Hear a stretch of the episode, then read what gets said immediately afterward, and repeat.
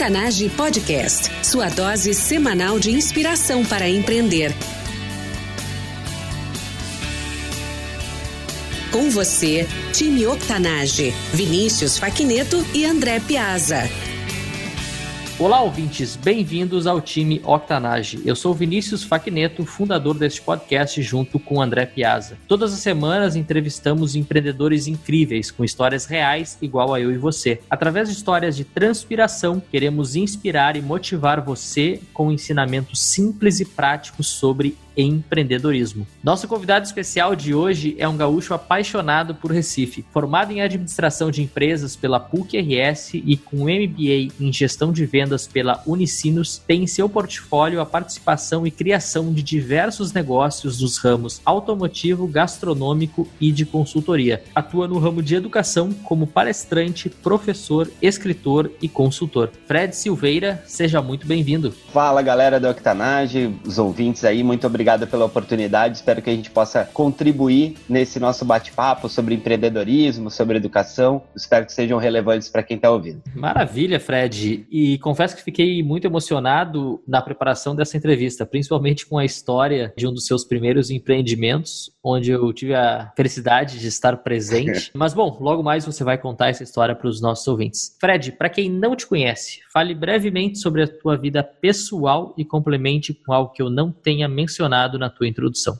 Então, Vini, empreendedorismo, por exemplo, né, ele é algo que está presente na minha vida desde que eu me conheço por gente, né? Meu, minha família tem um negócio no ramo automotivo e eu desde criança sempre fui permeado por esse ambiente. Durante a, o tempo de faculdade era bem engraçado porque os colegas eles todos eles ambicionavam trabalhar em empresas grandes e a minha ambição sempre foi fazer a diferença em empresas pequenas, que é onde eu acho que está realmente assim o principal capital intelectual e produtivo que a gente pode ter. E aí eu construí a minha carreira toda em cima disso. Eu, eu trabalhei muito tempo no negócio da família, depois entendi que era necessário sair, consegui acessar um ramo que foi ouro para mim, que é o de treinamento e desenvolvimento de pessoas. A Micel, capacitação empresarial, foi uma escola para mim. E depois disso eu tive a, a, felicidade de, nos últimos seis anos, montar um time comercial na Fundacred, que é uma, uma fundação que trabalha com um propósito muito bacana de promover o, o acesso à educação por meio de financiamento, por meio de gestão de crédito das instituições de ensino. E aí foi isso que me trouxe para essa área que eu digo assim que hoje eu estou empreendendo, que é mais, talvez seja mais acadêmica. Eu comecei a dar aula na Facotur, que é uma, uma faculdade aqui de Olinda, e eu já vou construir esse raciocínio de como é que eu vim parar aqui. Tenho dado palestras, tenho promovido eventos educacionais, a gente está promovendo, depois a gente vai falar sobre isso, está promovendo um meeting educacional de marketing e finanças aqui em Recife, mas a grande sacada é que foi na educação educação que eu acessei o meu propósito, né, de inspirar e impulsionar pessoas, utilizando a, a, educação como uma das principais ferramentas. Eu sou de Porto Alegre, nascido e criado em Porto Alegre, tenho uma, um pezinho lá na Argentina, né, minha família, boa parte da minha família é de lá. Há um ano eu conheci o amor e a mulher da minha vida, que é uma pernambucana, então eu vim morar em Recife, a gente acabou passando aí sete meses em São Paulo, tocando um projeto pela empresa que nós trabalhávamos, e agora a gente está aqui em Recife já há uns três meses, mais ou menos, menos, eu considero que eu tô na região do Brasil mais promissora em relação a desenvolvimento. Eu acho que o Nordeste é o grande celeiro, assim, a gente já tem, por exemplo, aqui em Recife o Porto Digital, tem uma cena de saúde muito bem desenvolvida. Então eu estou imaginando que aqui é onde a gente tem espaço para crescer. Tem pessoas empreendedoras, tem um, um clima bacana de não só assim as praias, o sol, mas assim um clima de empreendedorismo, clima de, de pessoas assim batalhadoras. Você vê assim, por exemplo, na educação, você tem dois grandes grupos educacionais, Grupo Tiradentes e o Grupo Ser Educacional, que está fazendo 15 anos agora. Então, eu acho que eu estou no lugar de vanguarda que vai ditar muita coisa de inovação no Brasil nos próximos anos. Excelente. E, Fred, até pela tua introdução, você tem uma grande experiência em setores completamente diferentes um do outro, e essa experiência também em diferentes regiões, até pela família argentina, Porto Alegre, estando no sul do Brasil, São Paulo e agora Recife. Mas hoje, Fred, qual é a tua maior competência? Defina ela para os nossos ouvintes. Vini, sem dúvida alguma, a minha maior competência hoje é o que está me permitindo construir esse pedaço da minha carreira mais solo, digamos assim, nesse momento, é poder de construção de relacionamentos. Eu acho que isso é uma característica importante para qualquer um, tanto uh, empreendedor uh, que vai abrir seu próprio negócio, aquele empreendedor interno, capacidade de relacionamento é algo que é um ativo que não tem preço. É, você pode hoje estar tá desfrutando de uma situação bacana, você profissionalmente está muito bem colocado, você tem boas reservas financeiras, mas isso tudo pode ser muito efêmero, né? E, e a gente pode ter um ou outro lance que faça com que você não, não desfrute mais dessa condição. E aquilo que vai fazer com que você, que você mantenha-se relevante e mantenha-se é, ativo assim no, no, mercado é exatamente a, a capacidade que você tem de construir relacionamento. E aí, construir relacionamento não é só ter lá uma rede de contatos, é, você precisa cultivar isso, né? Isso precisa ser algo que faça parte da sua construção de pessoa e não pode ser algo que sirva para um propósito específico. O propósito de uma rede de relacionamentos tem que ser relacionamento. É isso. Parece redundante, mas é, é muito chato alguém que constrói uma rede de relacionamentos querendo especificamente alguma coisa em troca. Os efeitos positivos disso precisam vir naturalmente, como uma consequência daquilo que você faz ao natural. Então, Vini, eu diria assim que a minha principal habilidade hoje é realmente essa construção de rede de relacionamentos mesmo. Sensacional. Com certeza, um dos teus projetos, vai falar agora, nasceu exatamente disso, dessa rede de relacionamento e, e desse propósito que tu tem hoje, principalmente no ramo de educação. Fred, fale então para os nossos ouvintes um pouco sobre o Meeting de Educação, esse novo projeto que tu está liderando, e fala para a gente também qual o grande problema que vocês buscam resolver.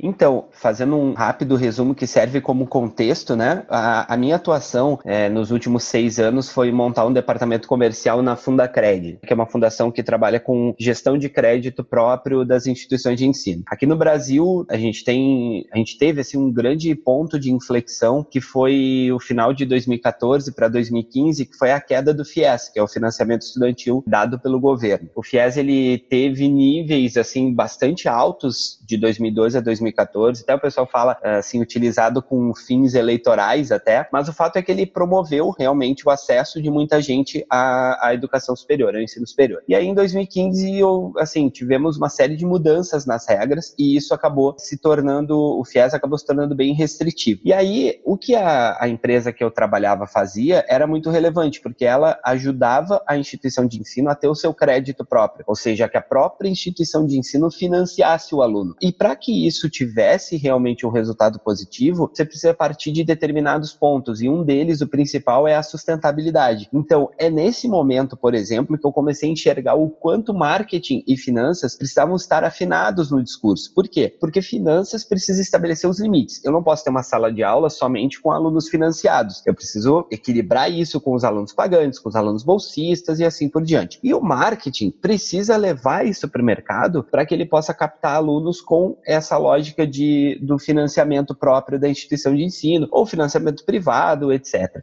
E aí eu comecei a entender o quanto era importante ter discursos que satisfizessem as duas partes, mas que eu tivesse habilidade, e eu comecei a cobrar isso do meu time comercial, que a gente tivesse habilidade de, na mesma reunião, ter argumentos que conversassem com marketing e conversassem com finanças. Bom, então foi a partir disso que me parece que esse foi um dos pontos que fizeram com que a gente tivesse muito sucesso. A gente passou de 28 instituições conveniadas para mais de 160 no Brasil inteiro inteiro, é, montou um time comercial assim de relevância, atuando em todas as regiões do Brasil, muito por conta desse discurso. Aí quando eu saí da, quando eu encerrei a etapa de nacionalização da empresa e decidi voltar aqui para Recife, para viver a vida e tocar os meus projetos, o que ficou foi essa rede de relacionamentos que eu estava falando na resposta anterior. Eu comecei a conversar com as pessoas, começou a surgir propostas de consultoria de pequenas instituições que começam. Tinha uma coisa, né? É, até há pouco tempo atrás, o pessoal ainda acreditava que o FIES ia voltar. E agora realmente parece assim, o pessoal está entendendo que é, não vai voltar,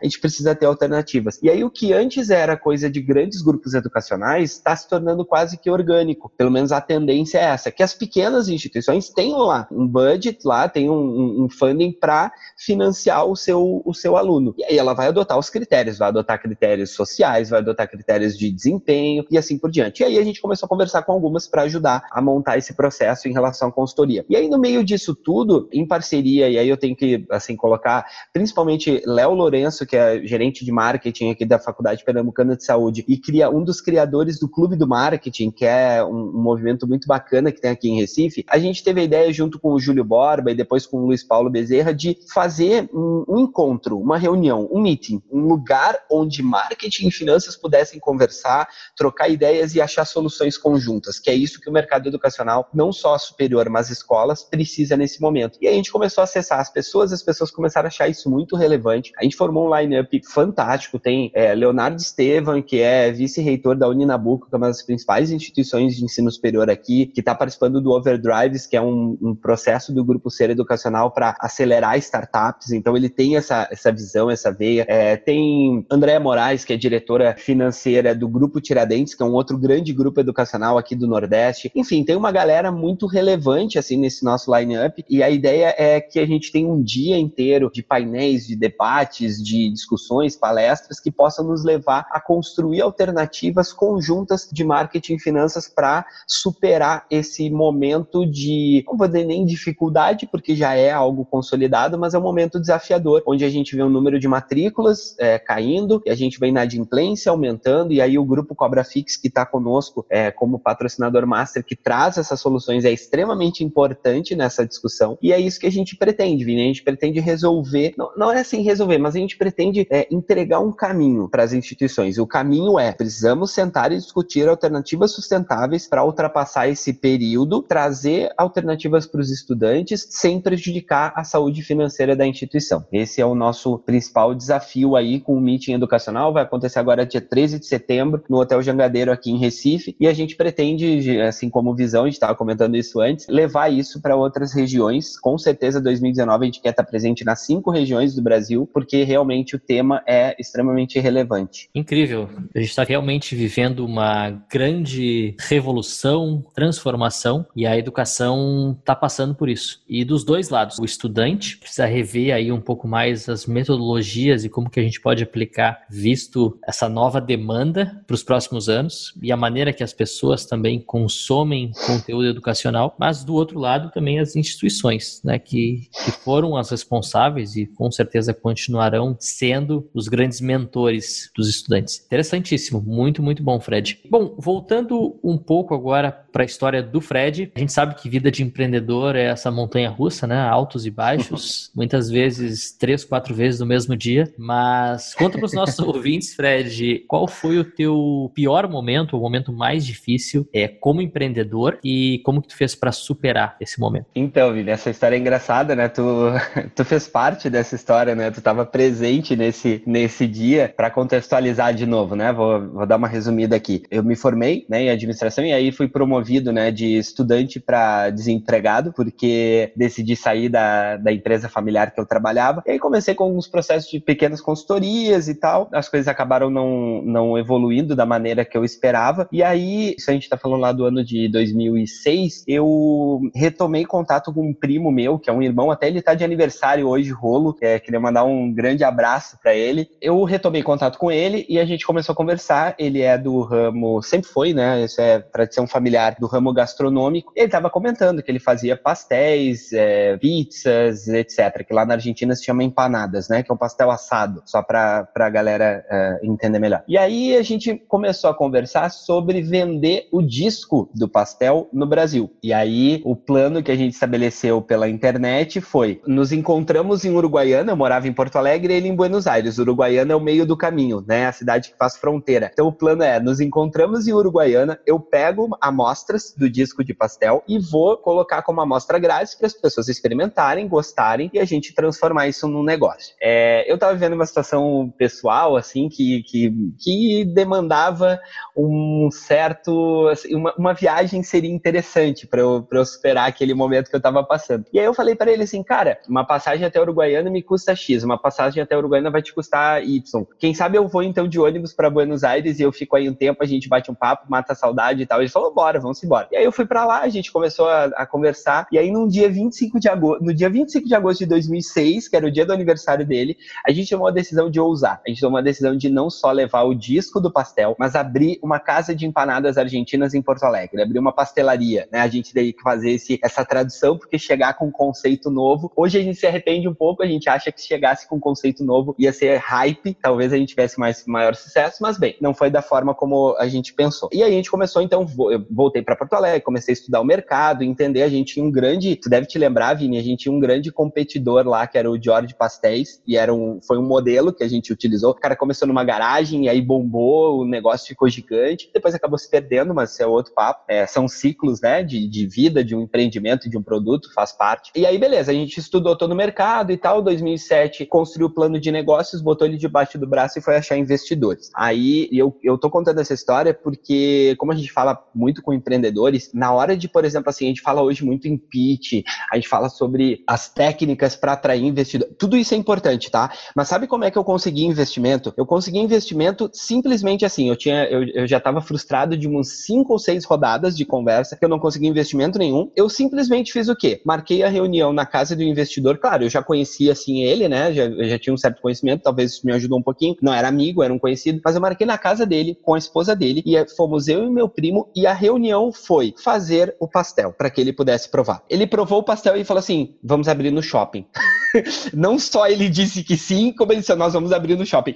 Glória a Deus que a gente não abriu no shopping, senão realmente o tombo ia ser muito grande. Mas a gente começou, a gente também queria começar numa garagem, é, numa zona central de Porto Alegre, para fazer mais teleentrega e a gente crescendo aos poucos com nossos próprios recursos. Só que como, quando esse investidor entrou, ele tinha uma visão muito grandiosa e ele queria construir uma coisa muito maior. Então a gente começou a procurar um lugar gigante que tivesse estacionamento e tal, e achou um ponto que é um ponto ponto que hoje eu não consigo bem entender como é, assim, não, não consigo entender, mas foi muito inovador, tá? Foi, era, era um lugar ruim de Porto Alegre, não, não era um lugar, assim, de grande acesso. Mas a gente apostou que a gente ia ter força para transformar aquilo num grande ponto de, de venda. Beleza, 2007 rolando, e aí, 15 de setembro de 2007, a grande inauguração da Doca Pastéis, que é esse nosso empreendimento, e o Vini tava lá nesse dia. Beleza, ao meio-dia, faltou luz no, lá no, no nosso empreendimento, na, no, no no, lugar inteirinho, na rua inteirinha, sei lá o que. Cara, a gente ficou sem luz até 6 horas da tarde. Não preciso nem dizer cerveja, bebida quente. A gente teve que pegar todo o material dos recheios dos pastéis, os pastéis já prontos, já pré-prontos, eh, né? Depois só passava por um forno. A gente teve que levar para as nossas casas para que não estragasse. Foi realmente um estresse. E assim,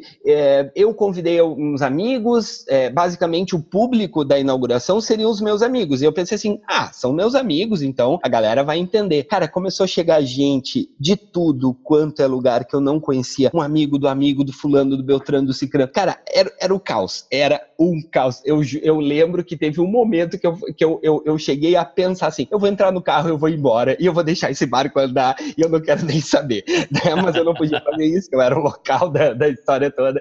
Tentei organizar a coisa toda. Claro que muita gente saiu sem pagar, foi, foi um estresse, assim, foi um estresse. Aí teve que comprar bebida é, do supermercado, pagou muito caro. Não, a inauguração nos custou muito dinheiro dinheiro, muito dinheiro. Porque muita gente saiu sem pagar, a gente estava comercializando, vendendo, a gente explicou isso para os amigos, né? Que a gente precisava desse, desse aporte de, de, de, capital, foi um negócio assim feito sem muito dinheiro, embora tenha esse, esse investidor, tivesse esse investidor, mas a gente acabou perdendo muita grana, porque a gente teve que comprar no supermercado, comprar gelo, isopor, foi, foi um estresse. A bebida estava quente, tava, né, Vini? Tava, tava quente a bebida, né? A cerveja estava quente, né? E. eu, eu, eu, realmente não, não lembro, eu, eu sei do. Ah, ok. Mas eu não lembro se estava quente. Eu sei que eu estava feliz, estava me divertindo lá, mas. Ah, que bom, fico feliz. Então, mas aí isso, é, essa tua frase, é, ela é assim o que o que fez a diferença, né? É, no dado momento, o, esse investidor ele me chamou e falou assim, cara, calma, só tem a maior parte ou são amigos teus ou são amigos meus aqui, então vai dar tudo certo, relaxa, vamos dar o nosso melhor e, e tá tudo certo. A gente assim resolveu e aí o que foi o meu pior momento, assim, o momento de mais angústia, o momento assim de, de maior aflição ele também se transformou num ótimo momento quando tudo terminou e eu fiquei com alguns amigos, até não lembro, Vinícius, tu tava nesse, nesse momento, mas tudo terminou e ficaram alguns amigos. A gente fez lá um, um sambinha lá, que a gente tinha alguns amigos que gostavam de tocar instrumento. A gente fez um sambinha e foi o um momento assim que, tipo, tá, passei pela dificuldade, meu negócio tá aqui, agora vamos embora, vamos trabalhar. Então, eu, eu acho assim que o que foi utilizado, né, eu acho que é, é, um, é um poder assim de, de, de jogo de cintura e se adaptar, né? Por isso isso que eu sou meio contra esse negócio assim, vamos, vamos fazer um planejamento, fechar. Claro que o planejamento precisa acontecer, porque tu precisa saber para onde tu vai caminhar. Mas o que realmente faz a diferença é tu conseguir é, te moldar a essas intempéries, porque elas vão acontecer. Tu não vai conseguir planejar exatamente aquilo que vai acontecer na prática. Então tu precisa ter esse jogo de cintura para achar soluções dentro de situações de caos, né? Então essa é assim a minha principal história em relação ao empreendedorismo. Sensacional. Não, essa história é muito divertida e marcante. Tu retratou muito bem saber se adaptar, né, às, às situações e, e, elas vão acontecer. Tipo, a única certeza que eu dou para todo empreendedor é que vai dar merda.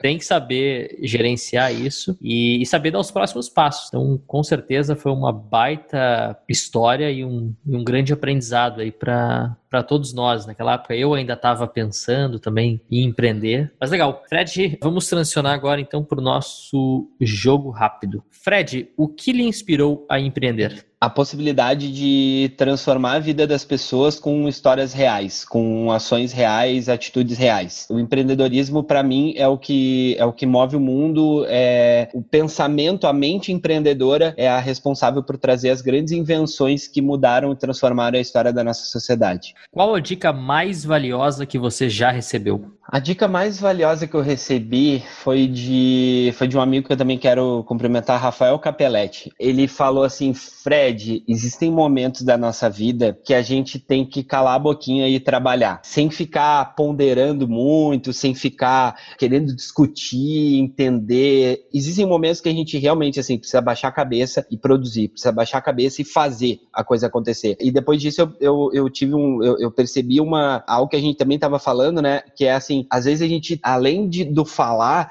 quando a gente vai fazer, vai produzir, a gente quer fazer algo perfeito. E aí tem o, a, o segundo, assim, grande ensinamento, que é, que é aquilo, né? O, o feito é melhor que o perfeito, né? Então, é, é, fazer, é botar a mão na massa, é produzir mesmo. Esse foi meu, minha, meu principal conselho que eu levo até hoje, assim. Incrível. E o mais engraçado é que ontem eu fiz uma entrevista, o Marcelo Antonioli falou a mesma coisa. Feito é melhor que perfeito. Fred, qual o teu hábito pessoal e diário que mais contribui para o teu sucesso? Ah, certamente é elencar as tarefas que eu tenho para fazer durante o dia, fazer um balanço daquilo que foi feito no dia anterior, se eu não fiz, né, no próprio dia anterior, e planejar o meu dia. Não significa, né, obviamente, que o planejamento do dia siga a risca, quase nunca segue. Mas é aquilo que eu falava na, lá quando eu estava contando a história da, da Doca, é que assim, você precisa saber pelo menos para onde você vai caminhar, né, até para conseguir construir o improviso. Eu sou alguém que tenho muito boa, além da da, relacionamento, eu tenho muito boa capacidade de improviso. E eu, eu aprendi a ter ferramentas que não me deixem só na mão do improviso. Então, o meu hábito principal diário que mais me dá resultado é planejar o meu dia. O que você, como empreendedor, não pode viver sem? Ah, cara, hoje em dia, daí eu acho que pro empreendedor, para qualquer um, assim, não dá para viver sem o celular, né, cara? Por exemplo, o meu hábito de planejar o dia, ele tá no meu celular. Eu uso uma ferramenta chamada, que é bem simples até, assim, eu tenho visto ferramentas bem mais sofisticadas, mas para mim tem funcionado, que é o calendário business. Então, ali tá o meu dia, minhas planilhas financeiras estão ali. Então, realmente, assim, sem o celular não, não dá para viver. Quem é a pessoa que você utilizou como modelo ou inspiração ao longo da tua trajetória? Ah, cara, uh, aí essa é bem fácil, assim, eu tenho esse modelo desde que eu nasci, não tem como, como não me esperar no meu pai, assim. O meu avô, que eu não conheci, pai dele, né, faleceu quando ele tinha nove anos de idade, ele não era o mais velho dos irmãos, mas certamente era o mais responsável e o que entendeu rápido, mais rápido, o papel que ele precisava ter na criação dos irmãos. Então ele começou é, com nove, de nove para dez anos de idade, ele já tinha quatro empregos, estudou até onde foi possível estudar, ele não chegou a terminar o que é o primeiro grau, mas mas é um cara que tem uma cultura incrível, conversa sobre qualquer assunto, lê muito, tem uma percepção assim sobre as coisas e construiu um, assim, um, um império do nada, né? Hoje a empresa, a Borrachas Farrapos, claro, passou por muitos processos, muitos ajustes. Meu pai teve muita dificuldade assim no, ao longo da, da vida com a empresa, com o empreendedorismo, mas nunca sequer pensou em fechar a loja. Isso nunca fez parte do raciocínio dele. Então ele passou por todas as, passou pelos momentos ótimos, é, mantendo assim o mesma, a, a mesma garra e a, e a, mesma visão e nos momentos ruins ele nunca baixou a guarda, né? Então, assim, meu exemplo de empreendedorismo certamente é, é, é o meu pai. Você não tem nem o que pensar. Fred, dica de um livro, filme ou seriado para o nosso público empreendedor e por quê? É só um dos três. é, não Tô pode ser só um dos três, não precisa ser os três. Se tiver tá. os três, ok, mas. Beleza. Não, assim, eu tô, eu tô apaixonado pelo livro O Poder da Ação, do Paulo Vieira, né? Eu já fui em palestras dele, que é um cara que criou um conceito de coaching sistêmico, não só no Brasil, mas nos Estados Unidos também. E o livro basicamente fala sobre aquilo que eu, que eu disse na, na dica. Ele fala sobre, cara, mete a mão na massa e faz. É, é isso que tu, que tu precisa fazer da tua vida. E aí, só linkando com isso, o filme que mais me impactou nos últimos tempos em relação a isso é o livro né, Fome de Poder, né? O filme do Mac McDonald's, e embora a gente possa discutir ali algumas questões éticas, né, mas fato é que ali tem, tem essa, essa visão, né, cara, faz, vai lá e toca, acredita no, no teu potencial e toca adiante as coisas, né, então acho que essas, esse conceito da ação é muito importante para o empreendedor. Muito bom, eu, eu vi o filme também, o livro eu não conheço, mas está anotado aqui já, até vou dizer que eu não reparei muito na questão ética, porque eu acho que, cara, ali teve muita ação e muita força de vontade. Muito. Então, isso acaba superando outros detalhes ali. Mas, de novo, essa é uma percepção que eu notei. Se ele não tivesse feito o que ele fez, talvez o McDonald's nunca seria o que ele é hoje. Então, eu vou, eu vou me animar a corrigir a tua frase. É, ele não seria, não é nem talvez. Ele não seria, de jeito nenhum. Certamente não seria. Então, não é nem corrigir a tua frase, é, é colocar mais ênfase só. Maravilha. Fred, qual a última palavra que tu pesquisou no Google? A última palavra que eu pesquisei no Google foi meeting educacional. pra, na verdade, uma expressão. para saber se tinha outros, para saber se, se as pessoas que digitassem meeting educacional iam chegar no meu evento. Então foi a última palavra que eu pesquisei, foi essa. Boa. Quem foi a última pessoa que você falou hoje? Além da nossa gravação aqui, mas foi a minha esposa, Ana Paula Clericuzzi, também alguém que, que tem uma história de empreendedorismo e de construção de marca pessoal é, incrível, fantástica, e alguém que desde que entrou na minha vida só faz potencializar isso. Só para contextualizar, depois da Doca Pastéis, eu prometi para mim mesmo que eu nunca mais ia me meter a empreender, coisa alguma. Que eu só ia trabalhar assim, ou iniciativa privada, eu ia fazer concurso público, eu não queria mais esse, essa incomodação toda, né? E foi muito a partir da entrada da Ana na minha vida que eu revi esse conceito e vi que, na verdade, era. É, se a gente for pegar a história dos grandes empreendedores, todas têm grandes fracassos, né? Não tem, eu dou uma palestra sobre isso chamada Sou Mais Você, a jornada contínua do sucesso. Nessa palestra eu nada mais faço do que dizer assim, cara, o Walt Disney teve um monte de fracassos, é, Sylvester Stallone, os, os, grandes caras que construíram alguma coisa tiveram grandes fracassos. Então foi legal uh, ter essa, é, essa visão nova para renovar e para agora estar tá conversando aqui com você sobre empreendedorismo. Incrível. Fred, um artista que, que tu tem escutado recentemente? eu sempre fui muito de eu sempre muito de samba e, e, uma outra uma outra um outro viés da Ana na minha vida foi refinar um pouquinho o meu gosto musical. Então eu tenho ouvido muito MPB tenho ouvido é, muito João Gilberto tenho ouvido muito Tom Jobim tenho ouvido é, Elis Regina é, é algo que a gente gosta muito. Então é, é isso que está rolando aqui no meu iPod. Meu playlist é, isso. É, eu, eu falei iPod, foi a primeira coisa que veio na cabeça. Olha a força da marca da Apple. Mas eu não uso iPod, eu não tenho iPod. Eu tenho um Samsung que tem me feito ter alguns momentos de raiva, mas beleza. Faz parte. Fred, último vídeo que tu assistiu no YouTube. É, o último vídeo, ontem eu dei uma, uma aula sobre gerenciamento de marcas, produtos e serviços lá na Facotur e eu apresentei para o pessoal, incrível assim, é, é, porque cada vez que eu vejo ele me renova, que é o vídeo do Golden Circle, né? Do Simon Sinek, Simon Sinek, é Sinek tá. Uhum. Isso. E é um e aí ontem até na aula de 35 pessoas, só duas já tinham assistido, as outras todas não. Isso me surpreende porque né, assim, é algo que, que é bem difundido, mas que as pessoas ainda não conhecem e que traz realmente um raciocínio fantástico assim para nossa vida, né? De tentar, de achar propósito, de explicar os porquês antes de colocar os, os comos e os o quês, né? Então, é, o Golden Circle é, eu, eu recomendo para todo mundo assistir é, periodicamente, inclusive. Vamos anotar no site, mas é, eu, eu reforço porque eu gosto muito dele. Então tem não só esse vídeo do Golden Circle, mas tem alguns outros. Então, para quem não conhece o Simon Sinek, pois procura, a gente vai colocar o link dele de alguns vídeos no YouTube. Vale muito a pena. E bom, para a gente ir finalizando, então, Fred, hoje, 2018, pelo que, que tu é mais entusiasmado? O que, que te motiva a continuar a tua carreira empreendedora?